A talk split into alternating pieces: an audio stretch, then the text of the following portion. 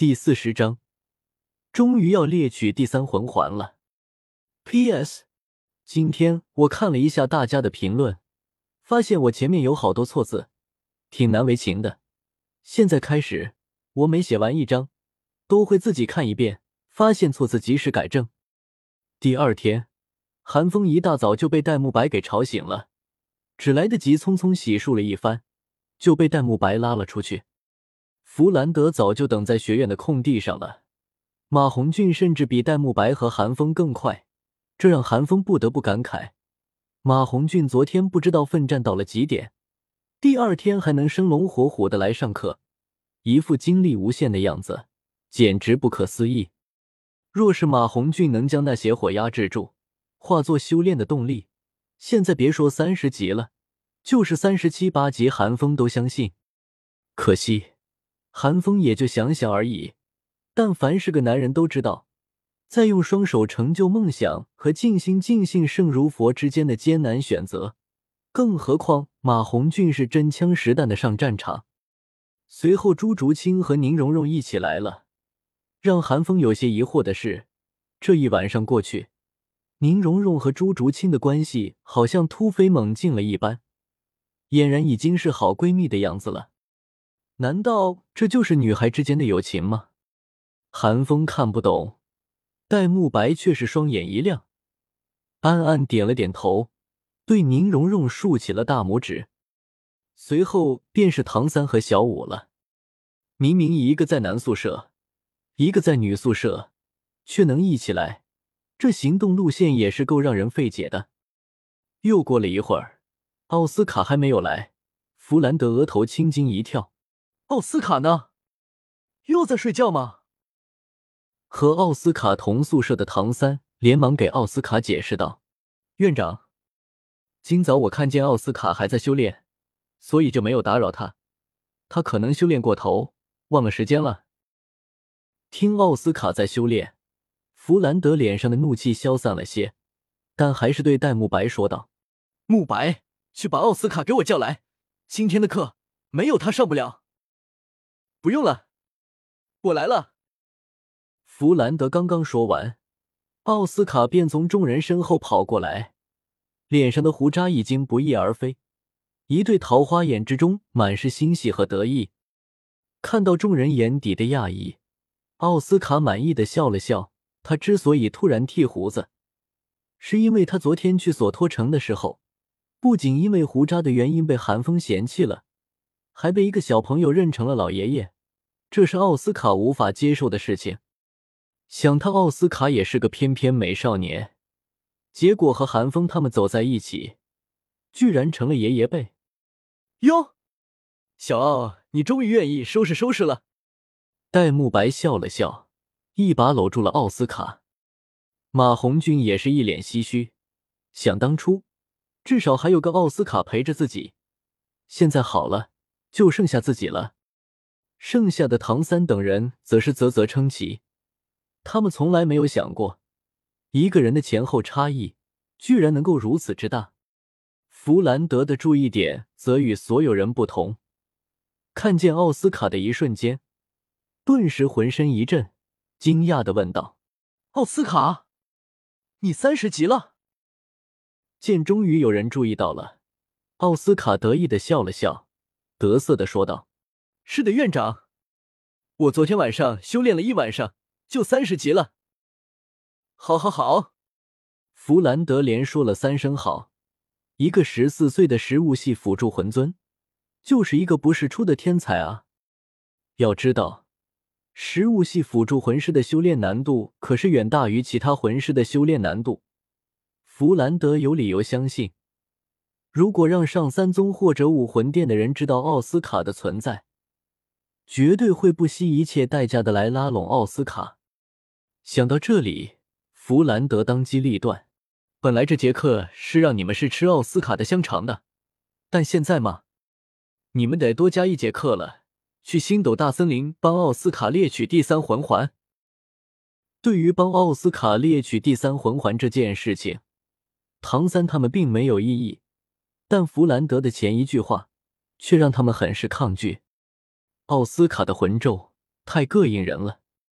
韩风倒是无所谓，反倒是开心的笑了笑，说道：“那感情好，顺便我也能猎取第三魂环了。”韩风说完，弗兰德方才想起来，韩风才是那个最变态的怪物，还没有入学的时候就已经是三十级的魂力，至今尚未猎取第三魂环，还没能获取千年魂环，就已经这么强大了。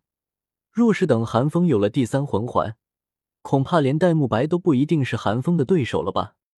弗兰德也是这个时候方才反应过来，紧紧的盯着韩风，一字一句的问道：“韩风，你是什么时候突破的三十级？精确到月份？”韩风想了想，有些模糊的说道：“大概是刚刚过完十一岁生日的时候吧。”韩风的话让弗兰德一愣。你现在应该快十二岁了吧？你一年都没有修炼吗？不是说就算不获取魂环，也能照常修炼吗？而且我大部分时间都用来凝练魂力了，修不修炼的真的没差。韩风则是理所应当的反驳道：“他现在的魂力大概三十二级的样子，只要获取第三魂环就能突破，何必急于一时？”众人闻言，尽皆无言。弗兰德的脸色也有些怪异。世间魂师，哪个不是为了突破一级的魂力而挤破了头？谁像寒风一样，主动去增加自己修炼的难度？极致武魂为什么在魂圣之前修炼难度大？不就是因为他们的魂力天生精纯，直到魂圣之后，魂力质量方才能够勉强跟上武魂的水平吗？关键是。这家伙就算给自己增加了难度，修为还是比同龄的唐三他们高，这就离谱啊！戴沐白憋了半天，最终只能夸张的大叫了一声：“这就是妖孽吗？”刚刚突破奥斯卡苦笑了一声，心中的那点自得全都散去了，只剩下深深的无力。即便是唐三，也有些被打击到了。好了。弗兰德看着戴沐白等人的神色，生怕这些小怪物们被寒风打击的消沉了，赶紧说道：“寒风的修炼天赋，在整片大陆之上也是绝无仅有的存在，但你们也不差，只要付出更多的努力，未必不能超越寒风。”戴沐白等人毕竟都是同龄人中的翘楚，很快就振作了起来。就算是众人之中心性最差的宁荣荣。此时也只是为寒风的强大而感到高兴，哪有半点消沉或者嫉妒的意思？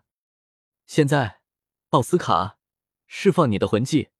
你们吃完奥斯卡的香肠之后，就回去整理行李吧。我去通知赵无极，到时候赵无极带队。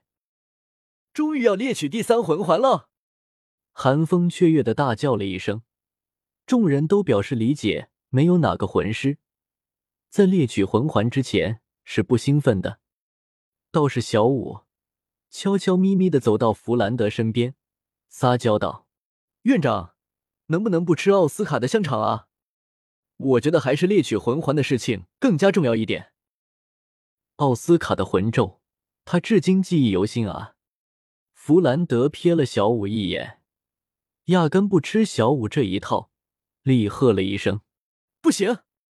在战场上，为了果腹，就算是臭虫、蟑螂都要吃下去。